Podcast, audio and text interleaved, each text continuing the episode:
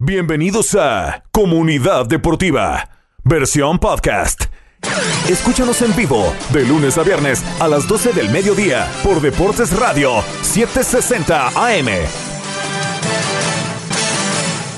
Y comenzamos Comunidad Deportiva hoy, miércoles 17 de agosto, día sándwich. Les saluda como siempre Elías Bustamante, donde, bueno, hoy en nuestro programa hablaremos de mucho fútbol, lo que está ocurriendo, sí, en las previas de la Champions League. Siguen saliendo rumores de fichajes. Ayer se decía que Ronaldo ya tenía pie y medio afuera del equipo de los Red Devils. También salió CR7 a reclamar en las redes sociales de que las tiene todas anotadas, ¿eh? nos tiene a todos anotados con las supuestas mentiras que uno dice cuando con estos rumores y su mercado, ¿eh? también vamos a estar hablando de, bueno, lo que está ocurriendo, lo que ocurrió, porque José del Valle se nos une como todos los miércoles y le quiero preguntar a José, ahora que empecemos el programa, de esta lista del balón de oro y Messi, por primera vez en años, no está nominado. Yo sigo pensando, y lo hablaba con Julián, que no veo ningún problema con eso. Vamos a hablar de mucho fútbol, vamos a hablar del Madrid, vamos a hablar de la Premier, de la Liga y también del Balón de Oro. Comenzamos, comunidad deportiva.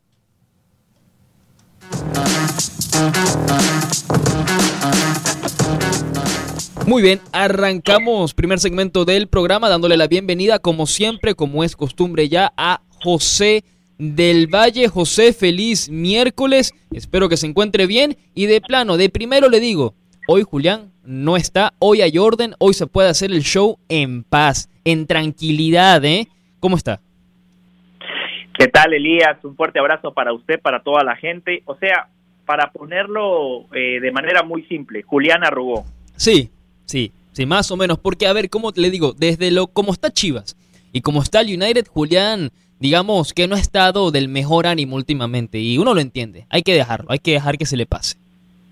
Seguro, pero un placer Elías, listo para hablar de fútbol, para hablar de este deporte que tanto nos apasiona. Usted ya puso temas sumamente interesantes como el del balón de oro, así que arranquemos Elías.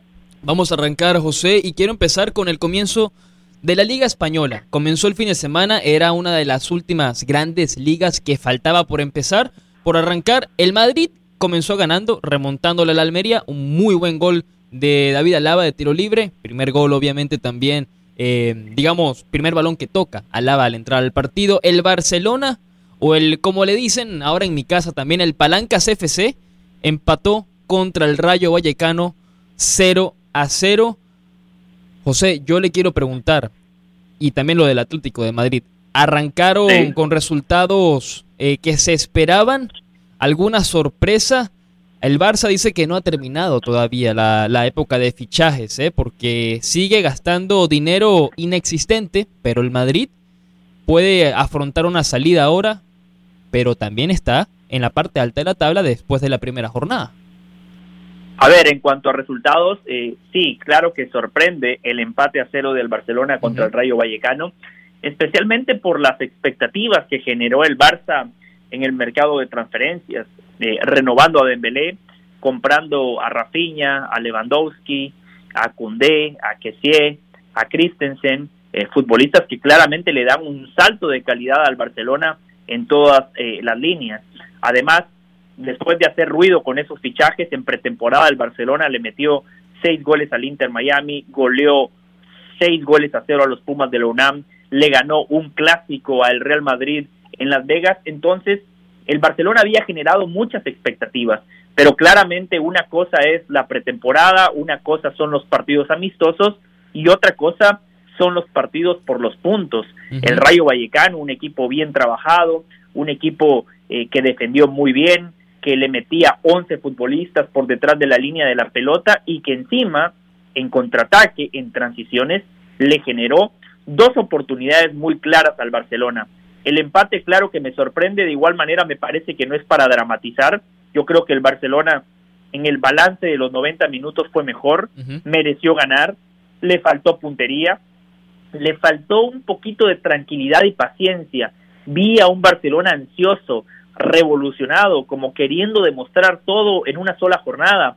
y ahí es donde tiene que venir el control emocional del técnico. Un Xavi Hernández que también lo vi rebasado, lo vi superado en el área técnica. Eh, una de las principales virtudes de los grandes entrenadores es transmitir tranquilidad, serenidad, entender que la liga es larga, es una maratón, no es una carrera de 100 metros, son 38 jornadas y me parece que el Barcelona salió revolucionado y por eso no pudo conseguir la victoria. El Real Madrid, Elías, más de lo mismo, un equipo que no es espectacular, el Real Madrid no es brillante, pero siempre está en control total de los partidos, especialmente en liga. Eh, e, ese gol de, de, la Almería termina siendo una jugada aislada porque el Madrid claramente era superior. Es más, en el primer tiempo eh, yo vi cuatro remates de Federico Valverde que iban con dirección a portería. Eh, una de Benzema que se va por arriba de la portería, un cabezazo de Benzema, otro cabezazo de Rudiger, un gol que le anulan a Lucas Vázquez. El Madrid incluso perdiendo era más, imponía condiciones, tenía la pelota y generaba. Eh, en, el, en la parte complementaria, cuando Ancelotti mueve las fichas, ahí claramente pesa el fondo de armario que tiene el conjunto merengue, porque ingresan a la cancha eh, Luka Modric, Eden Hazard, después David Álava, futbolistas que claramente terminan teniendo una injerencia en la voltereta, eh, en el resultado. Un Real Madrid que es paciente, a diferencia del Barcelona, el Real Madrid no entra en pánico, el Real Madrid se siente muy cómodo jugando bajo presión en momentos adversos, porque me parece que hay un convencimiento del trabajo que se hace a lo largo de la semana. El futbolista del Real Madrid está más tranquilo, esa tranquilidad la dan los resultados. El Madrid viene de ganar Liga, Champions, Supercopa de España. La semana pasada levantó la Supercopa eh, de Europa. Entonces, Elías, cuando lo ponemos todo en contexto, veo a un Real Madrid que no fue brillante, pero que tampoco entra en pánico. Veo un Barcelona que cuando entra en pánico se pasa de revoluciones y por eso no puede definir los partidos. Y lo del Atlético de Madrid que jugó ayer, a mí me gustó Elías, perdón, el lunes, el lunes jugó el Atlético de Madrid, no ayer. A mí me gustó porque vi a un equipo colchonero jugando 10, 15 metros más adelantado, un equipo más propositivo, teniendo más la pelota, partidazo de Joao Félix, las dos asistencias que da, la primera a Álvaro Morata, la segunda a Antoine Griezmann. Morata, un delantero discutido que marca dos goles. Griezmann, la temporada pasada marcó nada más tres tantos, ingresa en la parte complementaria y marca el primero de la temporada. Entonces me parece que el Atlético de Madrid arrancó bien es un equipo que no puede dar ventajas, Elías. Claro. Si el Atlético de Madrid tiene otro inicio incierto como la temporada pasada, se despide de la liga. Si tiene un inicio como el de hace dos años, puede pelear por la liga. Así que eh, esas serían mis conclusiones de esta primera jornada, pero reiterarle a la gente, Elías, es un maratón. Esta no es una carrera de 100 metros, hay que ir paso a paso, partido a partido, como bien lo dice el Cholo Simeone. No, totalmente de acuerdo al final con lo primero, con lo del Cholo y el Atlético. La verdad es que el Atlético, aunque sí ganó, aunque sí jugó, a mi parecer, mucho mejor las asistencias de Joao Félix, el gol de Griezmann, que no metía gol, por cierto, desde noviembre, sí fue un Atlético más vistoso. El tema es cuánto le va a durar al Cholo, porque sabemos que aunque al Cholo pueda sacar 10, 12 puntos de ventaja, igual el Atlético sufre. Lo del Real Madrid, y yo lo hablaba con unos amigos el otro día, me estaban diciendo de que sí ganamos, sí ganamos también por una jugada de tiro libre de Alaba, pero no jugamos a nada. No les, no les gustó cómo jugó el Real Madrid y empiezan a pedir que se empiecen a mover las fichas también porque les preocupa que el equipo no alcance lo que alcanzó la temporada pasada. Yo no creo que la verdad les alcance para conseguir lo que consiguió la temporada pasada, pero estoy de acuerdo con lo que dice también, sea, tienen un sentido también de pertenencia con el equipo y están cómodos en el sentido de confían cada uno en sus compañeros. Y lo del Barcelona, le toca difícil este fin de semana contra la Real Sociedad. Sí, le, les ganó, digamos, esa... Les dio ansiedad el partido, les dio ansiedad, tanta, tanta inversión, tanto movimiento para empatar contra el Rayo, para ahora jugar contra la, Real Sociedad, que no es partido fácil. Ese estadio le complica a los grandes, ¿eh? se les complica mucho. Yo no veo una victoria del Barcelona ya, la verdad. Sí, eh, eh, le quería decir un par de cosas, Elías. La temporada pasada me parece que el Real Madrid tampoco pintaba para ganar la Champions, pero es que el Real Madrid es uno de esos equipos que no necesita jugar bien para ganar es un equipo, reitero, acostumbrado a sufrir, cuando está contra las cuerdas, da un paso hacia adelante, tiene jerarquía, personalidad, gen ganador, futbolistas sumamente competitivos que luchan hasta el final. El Barcelona para ganar sí necesita jugar bien. Me parece que esa es una diferencia muy importante entre los dos equipos. Después, eh, Elías, hay que poner las cosas en contexto. Es la primera jornada, es difícil esperar eh, un gran fútbol de cualquier equipo. Fíjese el Real Madrid, tomemos al Madrid como ejemplo. Jugó nada más tres partidos amistosos, pero los jugó cuando recién estaba arrancando la pretemporada. El primero fue contra el Barça, eh, donde puso prácticamente un equipo mixto. En el segundo partido contra el América, un equipo mixto. Recién puso los titulares contra la Juve, que fue el equipo que puso contra el Inter de Frankfurt. Después juega contra eh, el Almería, donde claramente el entrenador da ventajas, Elías. De la línea de cuatro, el único titular era Mendy. En la media cancha, el único titular indiscutido era Tony Cross y sí jugó con los tres de arriba, con Valverde por derecha, con Vinicius y Benzema. Entonces también es muy difícil esperar un partido brillante cuando el técnico entiende que es un año largo, entiende que hay que hacer rotaciones, especialmente porque es año de mundial. Me parece que en condiciones normales, Elías, el futbolista del Real Madrid, no le gusta rotar, ellos quieren jugar siempre, pero muchos de ellos en el horizonte tienen el Mundial de Qatar. Por eso creo que aplauden las rotaciones de Carlo Ancelotti. Y hablando de rotaciones, antes de la pausa rápido, al regreso me gustaría que me lo contestara José. Suena la salida de Casemiro, del Real Madrid, al Manchester United. Ya salió también, no, salen pues, los rumores diciendo de que el Real Madrid no se pondría en su camino si desea irse. Se acaba un ciclo, para mí es un error si se llega a ir. Para mí es un error si se llega a ir a un equipo como el Manchester United, Casemiro. Vámonos a la pausa, al regreso tocamos ese tema y tocamos también ya lo del balón de oro que ha causado un, un revuelo total porque Messi no está incluido en la lista. Vamos rápido a la pausa, ya volvemos, Comunidad Deportiva con José del Valle.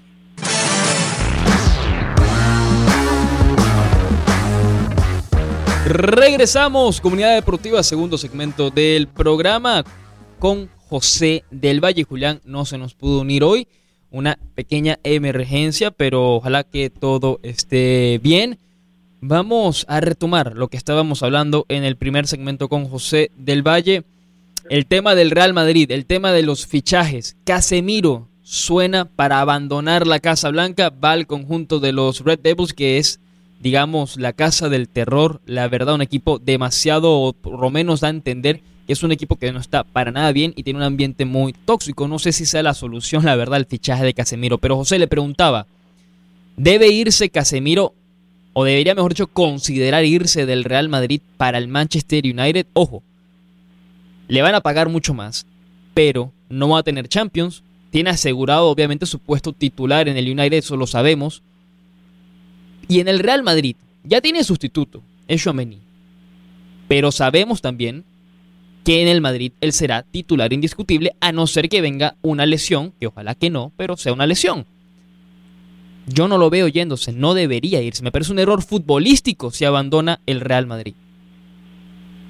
Sí, a ver, Elías, eh, aquí hay, hay dos lecturas. Primero hablemos de, lo deportivo. Estoy de acuerdo con usted. Eh, en el Real Madrid, Casemiro está establecido, tiene el respeto de sus compañeros, de su entrenador, de la directiva y el cariño de sus aficionados. Es titular indiscutido y es pieza clave en el andamiaje y en el esquema de Carlo Ancelotti. Además, el Real Madrid no tiene otro futbolista con las características que tiene Casemiro. Sí, llegó Chouameni, que puede jugar en, en esa posición, pero me parece que ofrece otras características que las que hoy le aporta Casemiro al Real Madrid. Siguiendo en la línea de lo deportivo, año de Mundial, Qatar, Brasil candidato a ganar, Casemiro ya está establecido. Cambiar de país significa adaptarse a un nuevo país, a una nueva liga, a un nuevo entrenador, a un nuevo sistema futbolístico, a unos nuevos compañeros. Entonces, e, e, esa etapa de transición puede, puede, puede significar eh, una merma en el rendimiento eh, de Casemiro. Después, deportivamente, en el Real Madrid va a jugar Champions, es candidato a ganar la liga, y quizá puede ganar hasta la Copa del Rey, una Supercopa de España. En el Manchester United, el equipo no va a ganar la Premier porque está lejísimo del City, y del Liverpool, y no me refiero matemáticamente, me refiero futbolísticamente, un equipo que como usted bien comentaba no va a jugar Champions, va a jugar eh, la UEFA Europa League, un vestidor en llamas, un técnico sumamente discutido, eh, un equipo que está metido en una crisis, que viene coleccionando fracasos año tras año, desde que se fue Mourinho no han ganado un solo título. Entonces me parece que deportivamente no hay dos lecturas, Casemiro debería de seguir en el Real Madrid. Ahora viene el aspecto económico. Y aquí, Elías, tenemos que también involucrar al Real Madrid. El Real Madrid compró a Casemiro por 6 millones de euros. Casemiro ha ganado 18 títulos con el Real Madrid. Claramente el fichaje ya fue amortizado. Para el Real Madrid económicamente tiene sentido, porque Casemiro tiene 30 años.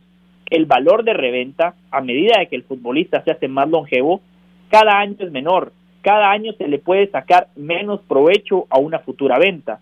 Si el Real Madrid hoy vende a Casemiro por 50 millones de euros, sería desde lo económico, Elías, un gran negocio para el Real Madrid. Y usted lo comentaba, para Casemiro desde lo económico también tiene mucho sentido, porque Casemiro cobra muy bien en el Real Madrid, pero en el Real Madrid hay escalas. Hoy Casemiro no cobra tanto como Benzema, no cobra tanto como lo que cobraba Gareth Bale o Cristiano Ronaldo, y nunca lo va a llegar a cobrar por la posición en la que se desempeña.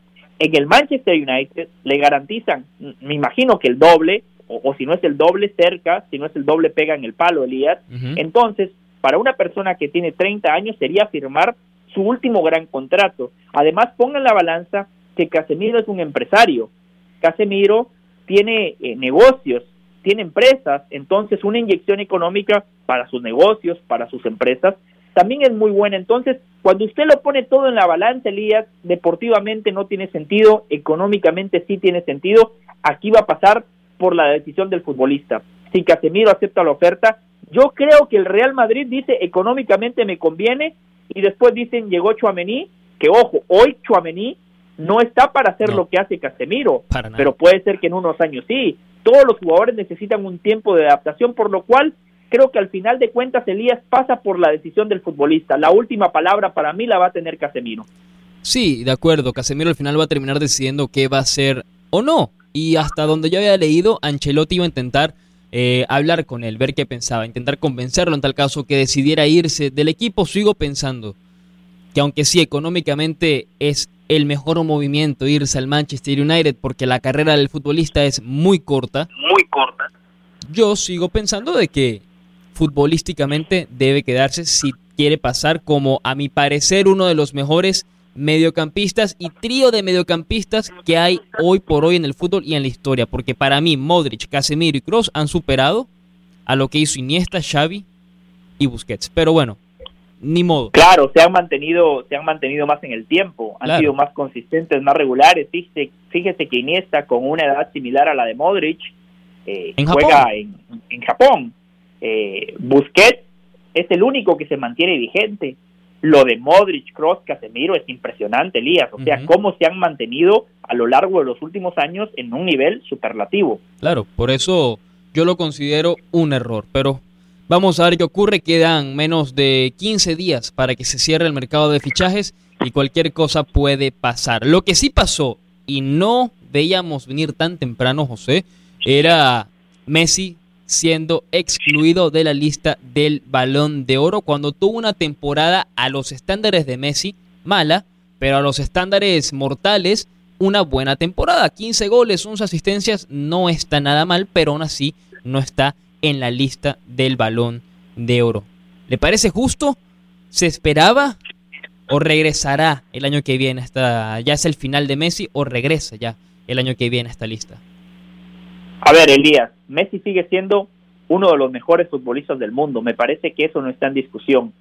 El balón de oro premia el rendimiento de un futbolista. Messi puede ser el mejor del mundo, pero puede ser que tenga un mal año, como fue el caso. Entonces, a ver, desde ese punto de vista, tiene sentido que Messi no esté en la lista final de 30. Ahora le pregunto, ¿usted cree que en Kunku tuvo un mejor año que Messi? ¿Y sabe qué es lo que pasa, Elías?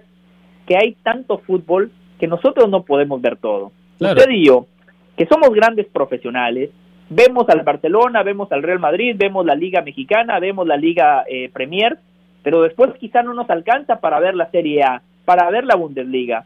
Entonces, e, e, es muy difícil, es muy difícil establecer un juicio de valor. Yo le voy a decir, en Kunku o Messi, yo me quedo con Messi, ¿no? Pero puede ser que Christopher en Kunku haya tenido un gran año con el Leipzig y, y que nosotros no nos hayamos dado cuenta, que no lo hayamos seguido. Por eso le digo, Elías, me parece que aquí hay que hablar del rendimiento. Usted puede ser el mejor, pero puede tener un mal año. Y me parece que usted lo decía muy bien.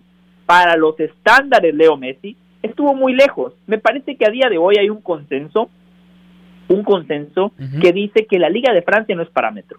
No es parámetro. Sí, Messi en la Liga de Francia la ganó y no lo hizo mal pero en Champions, Elías, que es donde medimos a los grandes futbolistas, especialmente a los Leo Messi, a los Cristiano, Messi fue eliminado en la ronda de octavos de final, teniendo compañeros como Mbappé o Neymar. Encima, en esa ronda de octavos de final, falló un penal. Entonces, me parece que todo eso le jugó en contra. Y también quiero decirle algo más, Elías, no sé si usted esté de acuerdo. A ver.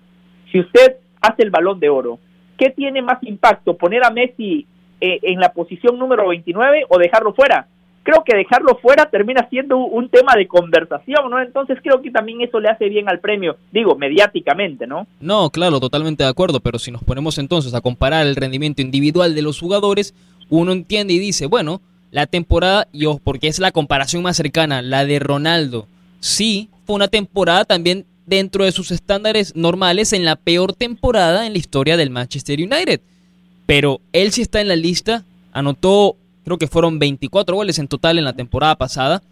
Pero, pero, pero mire, pero yo eh, digo, Messi de, en la última posición, o de decimoquinto, decimonoveno, no importa, pero no veo por qué no está en la lista. Ojo, tampoco me molesta, esas cosas pasan, yo no le puedo pedir más nada a Messi, no se le puede pedir más nada, pero el rendimiento individual... A ver, pero Elías, Elías, solo una cosa, lo de Cristiano Ronaldo me parece que, a ver, fíjese la temporada que tuvo Cristiano Ronaldo, en la Liga Premier de Inglaterra, que es la liga más complicada del mundo, terminó tercero en la tabla de goleadores, solo por detrás de Mohamed Salah y de Heung-Min Cristiano Ronaldo en Champions, si usted repasa lo que fue la fase de grupos, contra el Atalanta, contra el Villarreal, Cristiano Ronaldo salvó al Manchester United de ser eliminado en la fase de grupos, sí, después en la ronda de octavos no le alcanza, pero yo creo que con compañeros inferiores a los que tiene Messi en Champions hizo más, en la Premier no le alcanza porque es un deporte colectivo, pero si usted saca el rendimiento individual de Cristiano Ronaldo,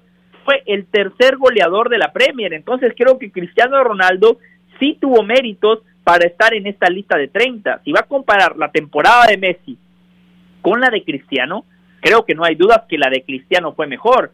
Y la gente dirá, sí, pero Messi ganó la Liga de Francia. Usted pone a Cristiano Ronaldo en el Paris Saint Germain y también va a ganar la Liga de Francia. Mm. Para Messi el parámetro es la Champions. Para Cristiano Ronaldo es la Champions y la Liga Premier porque todos entendemos que en Inglaterra hay más paridad. Es más, el Manchester United no le alcanzó ni para la Champions. No. Ahora, ¿fue culpa de Cristiano Ronaldo? Yo creo que no. Si usted tiene al tercer máximo goleador de la Premier y si a su equipo no le alcanza para llegar a Champions, es culpa del resto, del entrenador. A ver, Cristiano Ronaldo arrancó la temporada de la Premier siendo dirigido por Ole Gunnar Solskjaer, el noruego que le dieron la oportunidad por lo que hizo como futbolista, no por lo que ha hecho como técnico. Entonces yo creo que eh, Cristiano Ronaldo para mí de manera indiscutida y de manera merecida está en esta lista de 30. Lo de Messi yo ya le explicaba más o menos cuál es mi punto de vista.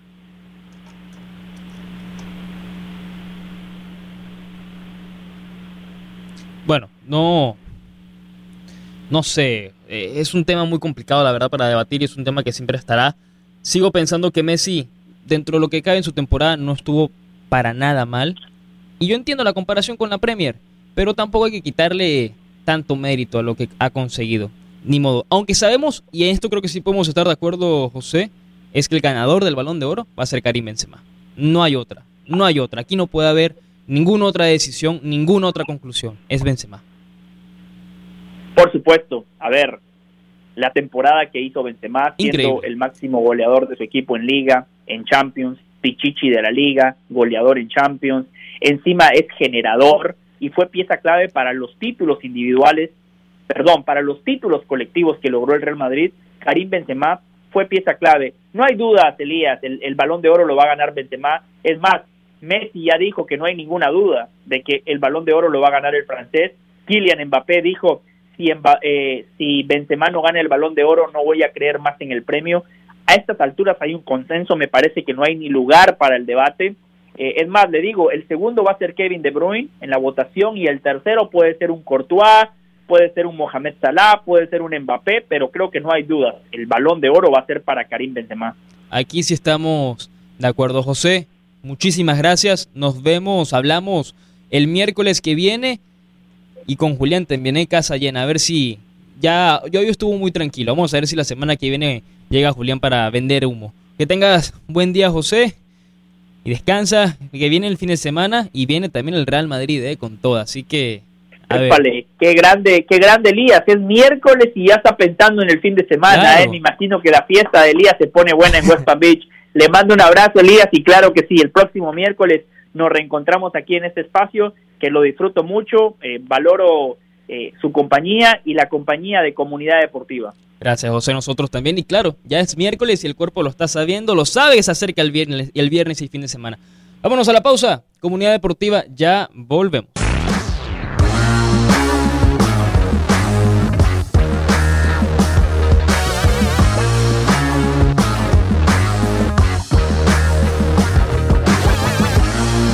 Regresamos, comunidad deportiva, tercer segmento del programa. Estuvimos platicando con José del Valle sobre el balón de oro, Casemiro, el Real Madrid y el comienzo de las ligas. Se nos une ahora en este segmento Damián Pérez. ¿Cómo estás, Damián? Feliz miércoles. buenas tardes, feliz miércoles, Elías. ¿Todo bien? Todo bien, todo tranquilo. Como siempre, no hay ningún problema. Hubo mucho fútbol y sé que nos traes lo último que ocurrió el fin de semana en los partidos importantes, lo que viene este fin de semana y otros temitas. Volvió el fútbol, al fin, ¿no? Mucho que lo esperábamos. Volvió, hizo falta un fin de semana donde ya por fin arrancaron todas las ligas, arrancó la liga española, arrancó la italiana, ya había empezado la Bundesliga, también había empezado la Premier y la francesa también había empezado mucho, mucho, mucho fútbol. Un, como lo hablábamos con José, en, en, España, en la liga, el Madrid ganó como siempre, quizás no jugando a nada, pero ganó. El Atlético jugó bien, pero del Atlético yo no me confío porque sé que esto le puede durar unas jornadas y ya. Y el Barcelona ansioso, nervioso contra el Rayo, pero nada del otro mundo, nada que no se pueda corregir. Mientras que en Francia sé que el PSG lidera como siempre, pero hay peleas, hay lucha dentro del equipo parisino. Mira, comento algo. En, la liga yo pienso que el, Atlético Madrid salió más como protagonista, pero ojo que no puede ser que en la liga no veamos una liga entre dos, el Madrid y Barcelona creo que el Atlético Madrid tiene plantel para, para darle competencia. Si, miramos el banco del, Atlético Madrid, a ver, a De Paul, que es titular en Argentina, a Griezmann, titular en Francia, Correa, también titular en Argentina, Carrasco, Renal, o sea, tienen banco para rato. Yo creo que, que ya no hay excusa en el Atlético Madrid, tienen que jugar buen fútbol y creo que pueden estar entre los dos mejores de la liga. Mm. Mm, pero claro, pero eh, sigo pensando que el tema del Atlético, porque lo dijo, lo dijo José, el segmento anterior, el primer segmento. Yo no me confío del Cholo. Jugando buen fútbol, viendo el equipo que tiene y viendo a quién tiene en la banca también. Juega contra el Villarreal. Ese es el segundo partido. Recibe al Villarreal. Eh, yo no lo veo, no sé, no me termina de convencer. Yo no veo a este Atlético saliendo campeón de nada y menos con los jugadores que tiene, no por falta de calidad, ojo, simplemente porque no los veo el tipo de, equipo que tiene. Bueno, por eso, por eso se dice, ahora no hay excusa. No, no, no, hay excusa. Tienen que ser equipo protagonista y tienen que salir adelante. No, totalmente, totalmente. Y eso es lo que tienen que hacer. Ahora, porque nos quedan pocos minutos, querías hablar de lo que te dejó el fútbol el fin de semana y lo que viene también esta semana, porque sé que la semana que viene, el lunes, si no me equivoco, juega el United contra Liverpool. Liverpool sin Darwin Núñez, que ese fue, digamos, eh, lo que está en boca de todos desde el lunes. Tottenham Chelsea fue el domingo. Este fin de semana, Liverpool, United, ¿qué va a pasar con Darwin? Sé que está suspendido.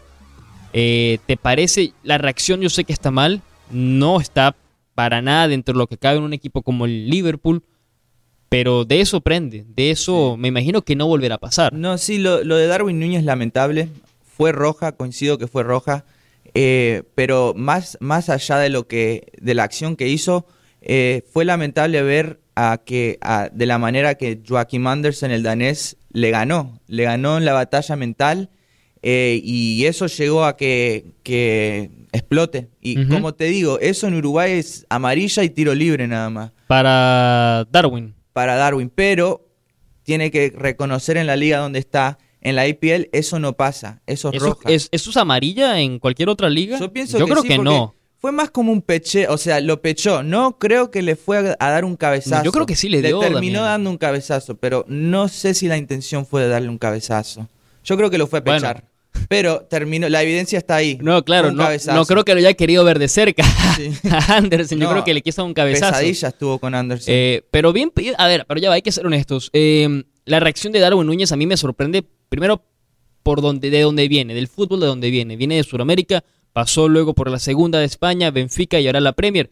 Yo me imagino que, y ojo, yo sé que él tiene 22, 23 años, pero me imagino que de cierta manera deberías estar acostumbrado ya se supone, a que te estén molestando así. Sí, se supone, pero ojo que con Peñarol creo que llegó a jugar solo 15 partidos, o sea, le faltó colmillo.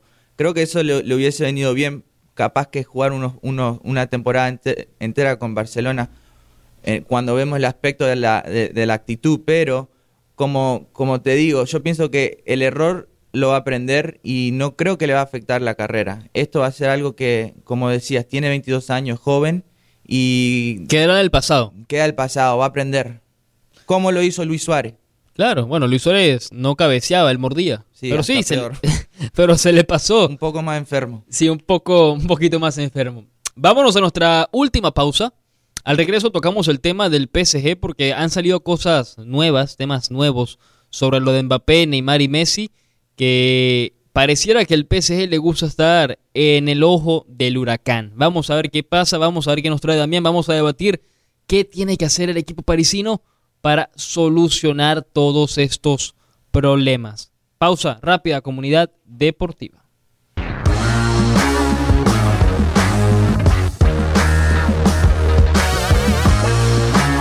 Regresamos, comunidad deportiva, último segmento del programa. Antes de arrancar este segmento, solo quiero recomendarles, como siempre, el servicio de Xfinity. Y yo les pregunto, ¿qué tan rápido es Xfinity Internet con su Wi-Fi supersónico? Bueno, es realmente rápido, va más allá de la velocidad de gigabyte, tiene tres veces el ancho de banda y la potencia para conectar cientos de dispositivos a la vez. De esa manera toda la familia puede jugar, hacer streaming o trabajar, todo al mismo tiempo. Eso es poder. Internet inigualable de Xfinity, hecho para hacer cualquier cosa para que puedas hacer cualquier cosa. Obtén el paquete Xfinity Supersonic con internet de velocidad giga ilimitada, equipo de Wi-Fi incluido y gratis. Caja de transmisión 4K, todo por 50 dólares al mes con una tarifa de internet garantizada de dos años y sin contrato anual cuando agregas Xfinity Mobile a tarifas regulares. Ve a xfinity.com diagonal gig, llama al 1800 Xfinity o visite una tienda hoy. Oferta por tiempo limitado, se aplican restricciones, requiere facturación electrónica y pago automático con, con banco y cuenta almacenada. Solo para nuevos clientes de Gigabyte, extra internet, impuestos y cargos adicionales y sujetos a cambios. Xfinity Mobile requiere postpago de Xfinity Internet después de 24 meses. Se aplican las tarifas regulares. Se requiere Xfinity Gateway compatible. Muy bien, regresamos. Ahora sí, arrancamos el último segmento, segmento ráfaga como siempre. Vamos a empezar de una hablando del PSG sí ganó el fin de semana, sí lidera la liga francesa, pero Damián, me estabas diciendo de que habían problemas eh, complicados, ¿no? Dentro del vestuario. Problemas complicados, pero de lujo, diría. Mm. Porque hasta jugando bien, igual salen estos problemas. pero a ver, ¿qué, ¿qué, pasa con Mbappé? ¿Es un tema de Mbappé con Neymar y Messi? ¿Es un tema de Mbappé solo? ¿Es un tema de Neymar solo? Messi, no creo que la verdad Messi tenga ningún problema no, Messi está para jugar al fútbol nada más. Sí, sí, sí. creo que es, es problema de personalidades. De personalidades y, y de, de ego. Eh, a ver, a Mbappé le dieron contrato que prácticamente lo hace dueño del equipo y de Claro. sus compañeros. Y a un jugador como Neymar, que ha ganado lo que ha ganado y que es Neymar, puede ser que no le, no le, no le guste mucho. O sea, se sabe que el equipo es de Mbappé, pero Neymar es un, un jugador que tiene personalidad y que siempre va a demandar el respeto. Claro, ahora, el tema de. El tema de, de Mbappé. Se le dio mucho con poco. Se apuraron. Es, como dices, dueño del equipo. Yo había leído esta mañana que habían problemas también, porque se han estado filtrando noticias constantemente, una tras otras, una tras otras, perdón, y dicen, y esto lo cito de una fuente de ESPN, que Mbappé se molestó o estaba molesto por todas las libertades que eh, tomaba el equipo alrededor de la disciplina de Neymar, mientras que, mientras que Neymar estaba igualmente sorprendido al oír todo el poder que le habían dado a Mbappé siendo parte de ese nuevo contrato que, que tuvo, ¿no? Que pudo renovar con el equipo. Sí, a ver, el contrato a mí, una locura. En realidad es una locura porque hasta supuestamente se filtran detalles que en el contrato se dice que en el mismo contrato Mbappé, los penales son de él. Claro, donde se vio el encuentro entre Neymar y, y- y Mbappé en pleno partido. Ok. Eh, yo pienso que eso es no es de la directiva, eh, es más del cuerpo técnico decidir quién patea los penales. Ok. Eh, cosas así, lo ven los, ju- los, los compañeros, los otros jugadores y no sé, no, no te cae muy bien, pienso yo. No, no, no, al final yo sí, yo, yo pienso lo mismo, pero ¿crees que este choque de egos dañen las aspiraciones de salir campeones de Champions? Porque más allá de la liga francesa es la Champions y Messi está metido al final en la mitad de todo este problema. Se le vio a Mbappé el, el partido pasado, Neymar andaba en lo suyo, pero cree, yo, no, yo creo que esto no va a dejar que el PSG consiga Sí, lo que impide. quiere. Bueno, se dicen que, que, que se reunieron eh, los técnicos con, con Mbappé y Neymar y supuestamente se dejó el tema, ya se acabó, eh, o sea, vamos a sal- salir adelante. Pero no sé, como te digo, las personalidades siguen ahí y van a seguir chocando. Yo para mí lo mejor que le hubiese pasado al PSG es que pudieran haber vendido a Neymar. Lo sigo pensando. ¿Tú hubieras vendido a Neymar o no hubieras renovado Mejor- Mbappé? No. ¿Qué hubieras Hubiese- hecho? Está complicado, pero lo hubiese vendido a Neymar. Mm, Pero también está complicado porque si vendes a Neymar, lo vendes a un rival de Champions, que es un Pero torneo. son los únicos que te lo por pueden eso, comprar. por eso, por eso es que no lo han vendido, pienso yo. Pero lo mejor que le pudo haber pasado al PSG es haber vendido a Neymar Mm, y dejar que Mbappé y, y- y Messi, porque Messi eh, no es conflictivo. Él, él con, si se va a Neymar, no pienso que, que, que, que pase lo que pasó Neymar con Mbappé. Yo creo que con Messi y Mbappé, como te digo, Messi no es conflictivo, está solo para jugar al fútbol y creo que Messi y Mbappé estarían mejor en la cancha que con Neymar. Claro, pero... mm, Decir, en, en, en, no en lo futbolístico, solo en la manera de la sí, relación. pero también el tema es si Neymar se iba del, del PSG, ¿qué equipo lo ficha? Por eso. ¿Qué por eso equipo no lo va a fichar? ¿Se va a la Premier? ¿Algún equipo en Italia que lo pueda comprar o le pueda pagar lo que le pagan al Barcelona? No puede, Sí. no va a regresar. Está No casi imposible, como quien Es- dice. Sí, es- sí, es, sí, es muy complicado, muy, muy complicado. Sí. La idea, lo ideal era que Mbappé abandonara el equipo el pasado verano, bueno, no el pasado verano, este verano, que renovó, lo ideal era que hubiera Pero vamos a ver, abandonado. eh, te pregunto, ¿pensás que el, el Real Madrid se haya salvado de lo que trae Mbappé? Porque la personalidad es fuerte. Yo creo y, que lo, y Benzema todavía es el dueño de, de- de- de los goles en Madrid. lo que pasa es, y no quiero que suene, porque así lo veo yo, Mbappé en el PSG es Mbappé. Ajá. En el Madrid Mbappé sí será Mbappé, será una persona y una figura importante en el vestuario. Pesa la camiseta.